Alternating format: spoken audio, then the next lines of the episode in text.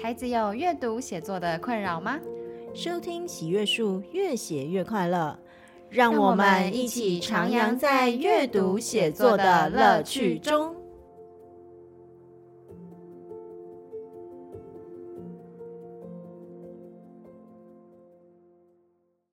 嗨嗨，欢迎收听本周的越写越快乐啊，好开心哦！因为商婷现在就坐在我的对面。代表呢，我们今天又要来录喜悦小书柜喽。Hello，好，他是商婷，然后我是冠冠。那今天呢，今天这集小书柜，它上架的时间大概就是预定在我们快要过年，然后现在是一个寒假的期间。听起来又好开心哦，我的妈！对啊，就是我上次暑假也录得很开心。对，那讲到过年，我就是想要问一下商婷，是你小的时候，你的过年的印象都在干嘛？这种寒假、年假，我的印象就是一直在放鞭炮，无止境的鞭炮，各种鞭炮就好好玩哦。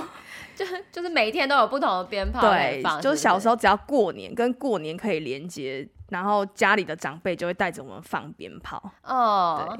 对。然后就拿着红包或是过年赢的钱，开始去买鞭炮、放鞭炮、买鞭炮、放鞭炮。所以就是白天买鞭炮，然后晚上放鞭炮。对，是一个鞭炮嘉年华的一个年假，超好玩。只可惜现在已经不能放鞭炮了。哦，现在比较不能。对。对。哦，听起来很热闹。那你呢？你小时候的过年都在做哪些事情？我想到的过年，就其实到现在也是有点差不多。好啦，就是反正我们过年的时候呢。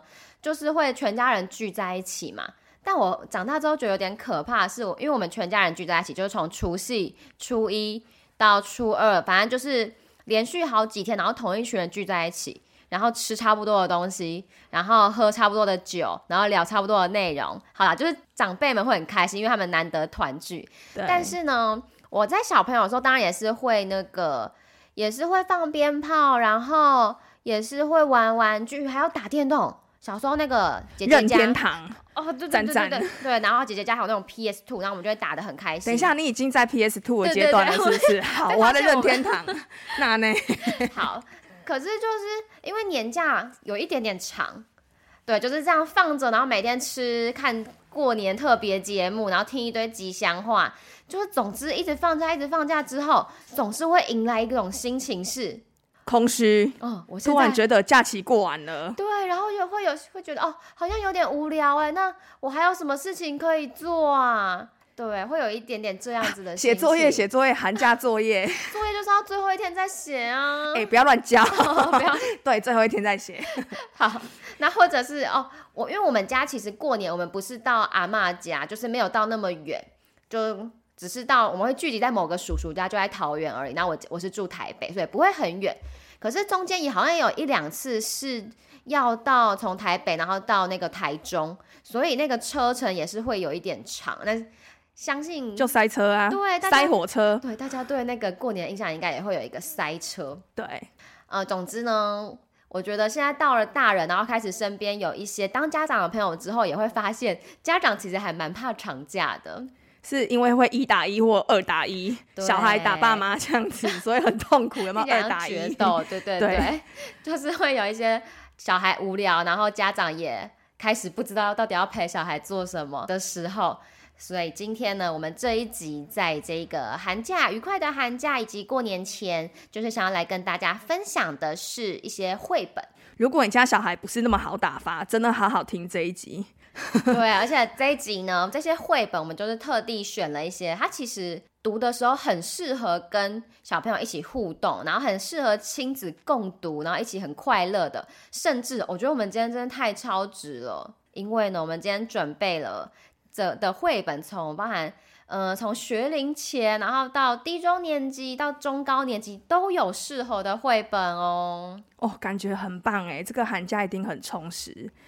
没错，没错，好，那就是由我先来分享一下吧。好，然后就是虽然我不是还不是家长，但是因为我跟我的四岁半的侄子同住，所以就常常也会有陪玩到姑姑已经超想睡觉，然后他还活力四射的时候。所以我的第一个绘本，我就是想要介绍的是，我觉得很适合学龄前的小朋友。对，那这个绘本其实是我想要讲一下，其实我几年前就知道这个绘本的这个角色。然后我本来很看不起这个角色，哎、欸，长得很可爱，好吗？很，你不觉得他很有特色吗？哎，商婷讲一下他的脸长得是什么样子？就是寿桃，或是像屁桃这样子，所以大家猜出来那是什么了吗？对，就是小朋友们应该很多都很爱的屁屁侦探，很棒，好不好？你不觉得他长得很有特色，就特别的丑哦，不，特别的。就是有那个认证感对对对，对，就是我几年前我们家还没有小孩的时候，我完全不懂，我就想说为什么要看一个屁股在那走来走去？你看那不小心还不是一样？哦、对，哎，然后我就在想说，哎，那屁屁侦探他会怎么吃东西呢？嗯，那他。等一下，我觉得你真的想的太深了。他就是用嘴巴吃，各位。可是他的嘴巴里面好。停，stop，stop。好，反正我一开始就不能理解。对，那我因为我这次就是哦，那因为因为我很常去图书馆，然后我就翻到就想说，嗯，哦，看起来蛮好笑，我就借回去给我们家弟弟看好了。我就是借了那个，我就借了一本，然后他就是屁屁侦探有一系列的绘本。哎，我想问一下。就是你怎么会突然想要借屁屁侦探回去呢？哦，因为其实呢，跟大家讲一个，就是我的分享啊。因为我通常去图书馆的时候，那我可能因为我因为我不是幼教专业，所以我可能对于幼儿适合的绘本还没有那么清楚的时候呢，我就是会去那个，我就去那个叫什么幼儿，就是儿童图书那一区，他有推荐书目，是不是？他有的时候会摆在架子上，那有的时候呢，我会看那个刚被还回来的。对，就是他会在那个书车上，然后大家会叠在那边的，哦，那个很受欢迎。对，所以我就会从那边去找，我会坐在那边，然后一本一本看。对，然后那时候我就看到这一本《屁屁侦探》的绘本，然后我看它的封面，我觉得它封面就是很很充满活力，追好不好？对啦，然后它上面就写什么“补补小局长的大危机”，我就觉得好好笑，我接回去好了。你不觉得这个你不用看它的内容？你就会想要买整套回去吗？其实我干过这件事情，呃，然后我就买了整套送给我的侄子，这样。他应该很喜欢吧？呃，听说蛮喜欢的，呃、很讨喜呀，啊呃。对，而且我其实好啦，我现在是自首，我现在是屁屁粉了。对，屁粉，所以叫屁粉，是不是？叫屁粉。啊，就是我借回去之后，然后我就邀他一起看。对，然后然后我就说，哎，欸，我们我们来看这个屁屁侦探。然后我跟他看了这一本啊，然后这一本就是。嗯，那个小局长就是他们有个狗狗警察局，然后局长是一只超级迷你的马尔济斯，感觉很高追，很高追。对，然后在那里面，那个小局长就把被害者的被就是失窃的东西弄不见了，所以就找屁屁侦探来帮忙，要抓犯人喽。对，然后我们在读的时候，我就读了，我们现在我借回来大概一个月，然后我们已经读了，已经至少有四五次以上了，就是会一直忍不住想要再去读它。诶，是同一本吗？对，同一本。好，那为什么呢？第一个就是我发现越看那个屁屁侦探的脸，真的越看越讨喜，是不是？就感觉短短的，满满胶原蛋白。注意，它是胶原蛋白，不是屁股，好吗？好，好，而且我后来发现，它这一本呢，为什么会让小朋友这么喜欢？然后我自己读起来也很快乐。就第一个原因是因为。在读的时候会一直叫到他的名字嘛，然后听到屁屁侦探，然后小朋友就会很开心，他们就会屁屁侦探，对，会自然而然觉得很开心。然后我才我一翻开才知道，天哪，我真的太晚发现他的魅力了。所以大家注意，挑故事不是以貌取人，对，不要以屁屁取人。OK，越有特色越值得翻，这样。嗯，而且它真的，它里面的内容设计的非常有趣，因为是屁屁侦探要去抓犯人嘛，可是，在故事中间呢。作者设计了很多的关卡，是让读者可以非常有高度的互动，所以可以去找线索，这样。对，所以像我们就是，我就会跟我的侄子一起在这一页，我们去找找看，哎，那个蓝色包包在谁手上？就是在一群公园里面之类的人面，然后去找出来。对，然后这个就是会很有趣，好适合小孩放电哦。对啊，而且就通常，因为有时候我真的都还没找到，然后小朋友就呃，我已经找到了，就超快。那没关系，你吃个叶黄素。哎，那我问一下，嗯，互动性这么高，然后小朋友这样指指指，他会不会激动到会撕书啊？其实我觉得不会到激动到要撕书，哎，但是我有观察到一个，我想应该是这本书真的很受欢迎，因为我借回来第一件事情我是。在那边粘胶带，对，哦，那个真的是借很多次，没错，就相信是很多小朋友都跟他有过快乐的时光。然后除了这种找犯人的，就找一些线索之外，然后小朋友很喜欢的就是迷宫。哦，我觉得小朋友在玩迷宫真的很厉害。嗯，他们好像天生有 GPS，可以直接就这样出去，这样、欸。对，然后甚至已经后来熟悉，就会开始玩那种故意走错路的游戏。哦，他会带你走错路，然后跟你讲会遇到什么。对，说啊，那个什么被卡住了，被那个喝醉酒的动物卡住了，欸、好有趣哦。对啊，然后我最近又寄了另外一本啦。总之，它就是它这一系列是有七本，然后每一期、嗯、每这每一本的主题都不一样。我觉得就很像是，因为其实现在。小朋友蛮都还蛮喜欢玩电动的，那我们家也是。那其实可是除了电动之外，像这样子一系列，然后七本，然后里面很多互动的绘本，它其实就跟电动一样啊，就一个一个关卡。所以小孩喜欢那种闯关的刺激感。那这样子，如果在寒假或过年期间有很多小朋友，嗯，我们只要一个大人，然后 cue 所有小朋友，他们就开始找了。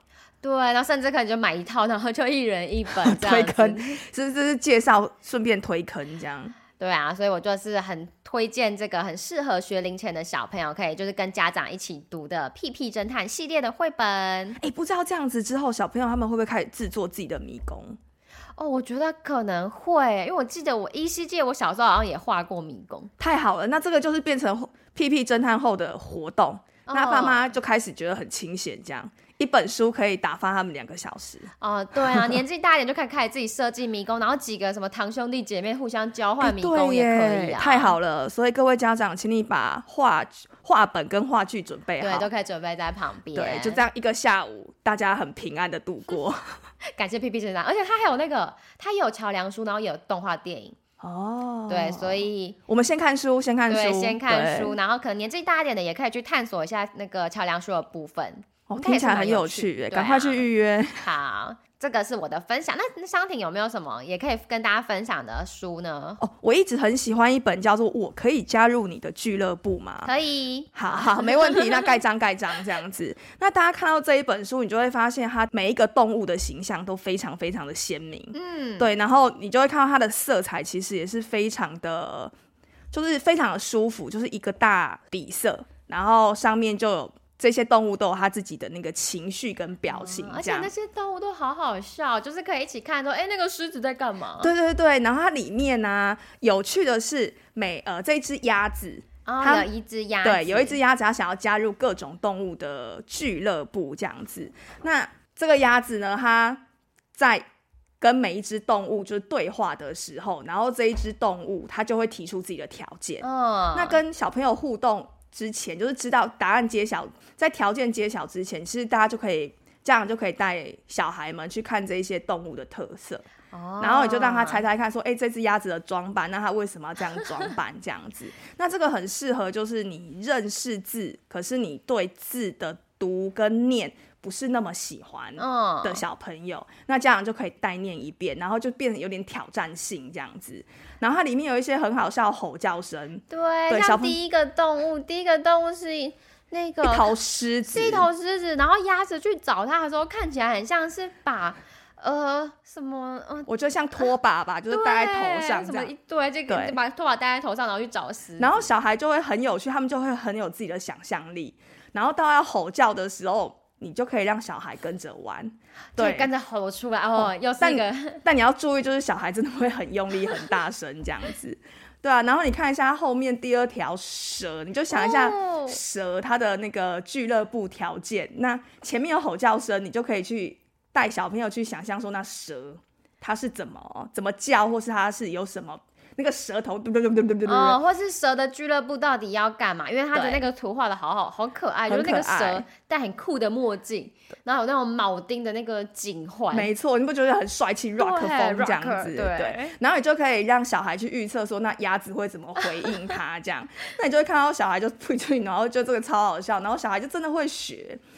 我觉得这一本最有趣的是在大象这一块。大象，呃，因为大象戴着眼镜的大象看起来就很，然后旁边有很多书，所以你看起来它就很像，就是学识渊博人。然后你看它还有这一串字，哦，它上面说我们要来分享一下上大象讲的话嘛？对，他说。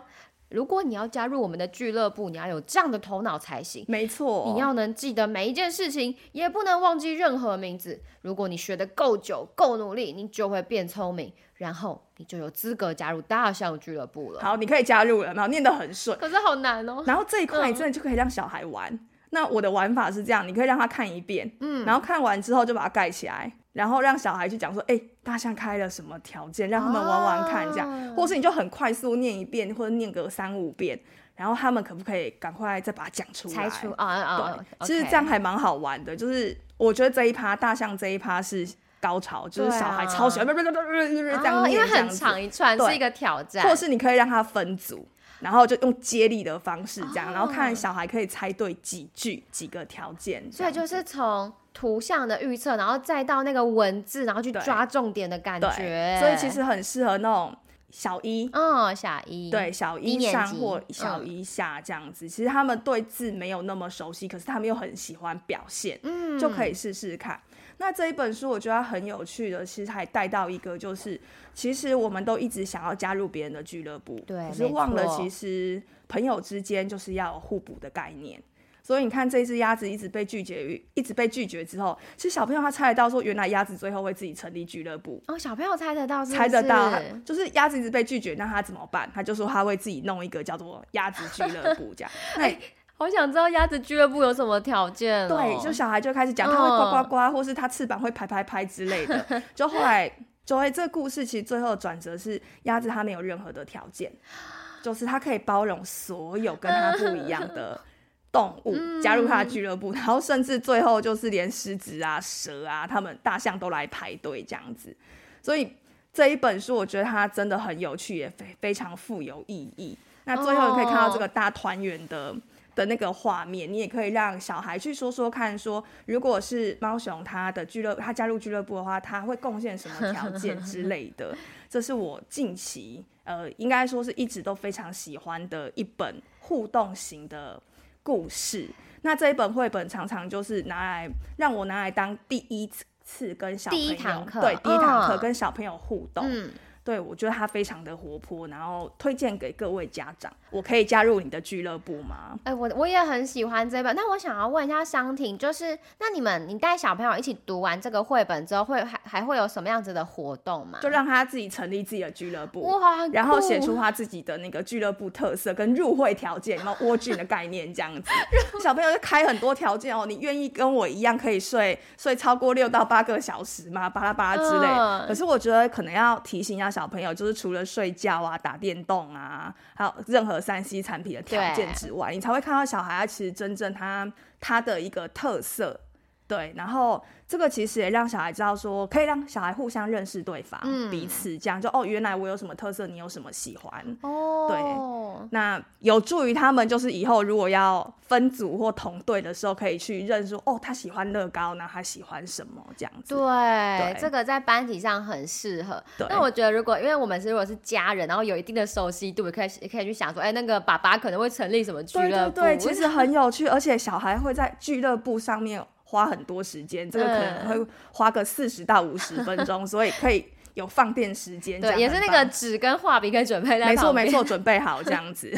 对，就是小朋友都设计好，然后看各种长辈，看他们要加入谁的俱乐部。对，其实这蛮适合小一跟小二，如果有小二也很不错。嗯，对，就是他对字又很熟悉，可以带着小一一起走，所以很适合大人小孩一起玩。对啊，这是我介绍的绘本。那我们还有第三本，对不对，关关？对，那第三本呢？我先介绍一个，其实我觉得它比较适合在在中高年级以上了。对，那因为这个绘本它其实本来是童话啦，它本来是就是文字作品，那它其实是应该，哎，我记得好像是去年，反正就是近几年才开始变成一系列的绘本。好，那这个绘本的作者呢，就是日本的一个国民作家，他叫做宫泽贤治。嗯，大家可能听过他是《银河铁道之夜》，就是非常有名的作品。然后他去年还有他的故事被拍成电影，我还没看到，我很想看，因为是我心爱的高桥一生这个演员去演的。好，那这个系列绘本就是联经出版社他们出了一个呃宫泽贤治的绘本散册，就是把他的很多童话，然后邀请不同的画风的插画者。然后，然后去把它变成很多很多的绘本。那我就是先，我那时候就觉得这个名字很有趣，所以我就先买了这一本。这个名字为什么很有趣呢？它叫做《要求很多的餐厅》。我觉得这一本书它不止名字有趣，它连那个画风也非常的艺术跟抽象，我觉得很赞呢。对啊，然后这个其实我那时候我我其实是带五到八年级的孩子一起看哦。那这个在看的时候，我因为大家去看那个封面，就会发现封面很多细节。昌婷，你看到什么？我看到眼睛，然后看到叉子，嗯，还有看到还有，一个可怕的东西，对，还有一些啊，这个这个哦，枪。没错，我的天哪！然后它整个又黄绿黑，就是让人有点毛骨悚然的配色。对，就是感觉是一个有点阴森的故事啊。好，那这个这样好吗？寒假跟过年，大过年的是不是好？但是进去之后呢，就会发现这个故事的魅力。它其实大概我就。我不会讲的太清楚了，但总之它就是在讲有两个以打猎为乐的一个青年，他们就是觉得哦，打打猎的动物就是死掉怎样没怎样啊，对，他就是非常喜欢打猎的青年。然后他们在森林中呢，就是突然看见了一个很神秘但是非常华丽的餐厅。张婷，你要进去吗？这糖果屋概念嘛，我才不要进去嘞，太恐怖了。对，就是，就这个这个很适合，是因为它是跟着这两个青年一起走，然后就一直可以跟小孩惊悚，故事，有一点点哦，你就可以跟小孩互动，就是说，哎，那你要进去吗？那这个时候呢，就小孩聪，当然我们聪明的小孩们通常不会想进去，但是这两个主角呢，我猜他们会进去，因为手上有枪。对。怕什么？这样是不是？对啊，他们就觉得哦，反正我们就厉害啊，他们就进去了。那他们进去了这个餐这个餐厅之后呢，为什么叫要求很多呢？因为这个餐厅里面有有一扇又一扇的门，每扇门上都贴着不同的要求。这些要求可能是哎，请脱掉鞋袜，或者请把枪放在这里之类的要求，哦，感觉是一种选择，对不对？然后就看你要不要照做。然后因为这两个青年就觉得说，哇，这是一个深深山的那种无菜单料理吧，非常的高级，非常的注重所谓的礼仪，所以他们就全部都照做喽。我觉得这两个主角非常乐观呢。对。然后就是就是孩子在读的时候，就是也会。骂的很开心，呃，笨蛋啊，呃，怎么就是就是会有这样的，可能比较有的比较年纪比较小，然后就是会很紧张，很想知道。他，啊，可能年纪比较大，他们已经料到会有什么后果，但他们就会就会看这两个人在耍笨，就会很开心。哦，对，就他是 突然想到我爸，就是他很喜欢看那种电影的时候，然后去骂里面的人，哦，太笨了，就是怎么会做这个决定之类的。对，这也这也是一种乐趣啦。好，然后那个时候我们反正我们都读读的很快乐，然后最后呢，最后总之最后这个非常可怕的餐厅呢，为什么要叫客人脱掉鞋袜、脱掉衣服，甚至要在身上涂奶油呢？蛋姐，我怎样？该不会他们两个就是食物吧？嗯、对。没错，所以他是在要求进去的客人们变成好吃的料理，然后被这间餐厅的主人吃掉。我的妈呀，这个主人也太聪明了吧！好啦，欸、我们这样算暴雷吗？啊，没关系啦，就是大人听了，那你们再去 跟小孩一起看，这样子。就是这个故事呢，非常的吸引人，所以可能是对啊，中高年级以上就可以自己看，高年级以上可以自己看，然后应该都会读得津津有味。然后那时候呢，我们在看完这个故事之后，我就跟那群高年级呀、啊，甚至国中的学生们，我们就玩了一个非常有趣的一个写作的任务，就是让他们去根据这个故事，然后可能去写这个故事的前传，或就是这哎这个餐厅，这个要求很多的餐厅本来发生什么事情，为什么会变这样？那不就各种鬼故事出来，哦、都市传说？对，然后或者是这个故事的后续。对，我这边不讲结局，但就是故事的后续是怎么样？哦，注意哦，有后续哦，所以我不算暴雷哦。对对对，没有，就是后续就可以自己去想象。然后像那个时候，大家就是不管年纪呀、啊，或者不管自己平常书写的能力，反正大家全部都大爆发，对，整个创作灵感大爆发，我看的好开心。其实我有发现，嗯、当小孩在写自己想写的东西的时候，他其实是可以写很多的。没错，对啊。然后我这边跟大家分享几个我记得很有趣的，像是有一个小孩，他就是写说，哎，为什么这个山猫轩会变成这样吃人的餐厅呢？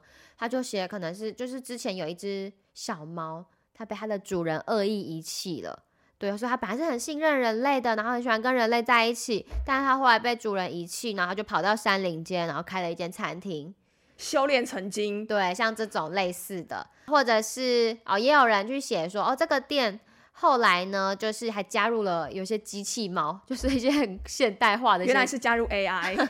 对对对，AI 时代，我甚至还看到就是就是可能是别的客人啊，如果是那种很喜欢跟动物相处的的人，他就说那个是野人，然后来到这个餐厅，然后最后反而通过考验。对，就是大家每个人的风格都不一样，然后有一个最可怕，有一个很可怕的是，就是 这个餐厅要把客人煮成火锅，但是呢，这些山猫太开心了，所以最后就是没有小心用火 安全，然后大家就一起爆炸变成铁板烧。好，这是一个国中生的那个。呃，神奇的超展开，对，反正就是我觉得这个故事很有趣，是它可以引发大家读完之后，然后可以去可以去分享说，哎，那你觉得接下来怎样？哎，那我可以在，嗯，我可以引导小孩中间加一些什么任务吗？比如说在身上就是装饰香菜呀、啊、之类的。你说自己在家里，然后想一些任务这样子，对，对，对，对，对啊，也可以啊，就把年把年菜拿来，哎，不是拿来玩，就是 就是会有一些。各种可以适合互动的啦。那另外呢，刚刚介绍完这三本之后，然后我觉得有一本也是商品介绍，那我想要补充一下。好，快快快，这一本真的是很适合大人。好，小说对，想要补充一下，这本它也是，它其实也是一个绘本形式，它叫做《犯人就是你》，有犀利呀，有犀利，没错。那它里面就是会有很多的案件哦，那它的字比较多，文字量大。那所以我觉得，甚至就是适合青少年自己看，高年级自己看。然后我今天早上自己看的时候，我也是花了一点时间在，我就觉得哦，我不能当柯南，好累。对，就是因为它它是要搭配图啊，跟一段文字，然后你要先去清楚，哎，那些人是谁，然后那个事件是怎么样，然后会给很多线索，这些线索就是一样是一段一段的文字搭配图。然后你还甚至还有字谜呀、啊，甚至还有表格，就是你要去自己去做整理，然后最后去猜。哦，这个做的很真实哎。对，这个就是一个喜欢动脑的小孩很适合。像他会有什么名画失窃啊，或者是那个球员被打伤，或者游轮上的事件啦。哎，冠冠，我看这一本啊，它超像我们上次介绍那个雷思玛雅侦探社的超级进阶版。对，这感觉这个，因为这个都很真实，就是感觉是真实案件，然后那些线索啊都更细了，超像电影版的那一种。对，甚至里面还有指纹哦，还有指纹。哎，那这样就可以跟小孩玩，就是我们每个人的指纹不一样，嗯、然后就可以把它印出来看，是不是？对，啦，那我觉得这个可家长跟小孩嘛，或者是小孩自己看，两三个兄弟姐妹一起看，对，大小孩，嗯，大小孩带小小孩，对。对对啊，这个也是很有趣。然后我早上看了一篇，也是花了一点时间。对，这个想必也是有点也蛮烧脑，烧脑。对，烧脑杀时间。然后在烧脑之后，又可以多吃几块萝卜糕，这样。哦，可以哦，真的可以。小孩看完之后，然后一直来问妈妈，妈妈就昏倒，这样。结果被放电的是爸爸跟妈妈。对，就反而是家长觉得，呃，都不要再动脑了。真的，你赶紧去看册。好的，那以上这几本绘本呢，就是我们这一次想跟大家分享。它其实读起来都还蛮轻松愉快，不会到非常难。那因为我觉得，其实我们跟小孩亲子共读的意义，吧就是那个重点是一起这件事情，并不是啊要读什么很有意义的东西，要学什么。对，并不是这样。那我觉得。这几本绘本其实不管你的小孩是什么年纪，那你们可以挑选适合自己的小孩的，应该都可以为大家去制造一个很不错的、有意思的一个时光啦。嗯，其实我也觉得在读这些绘本，爸爸妈妈也可以着重在自己喜欢。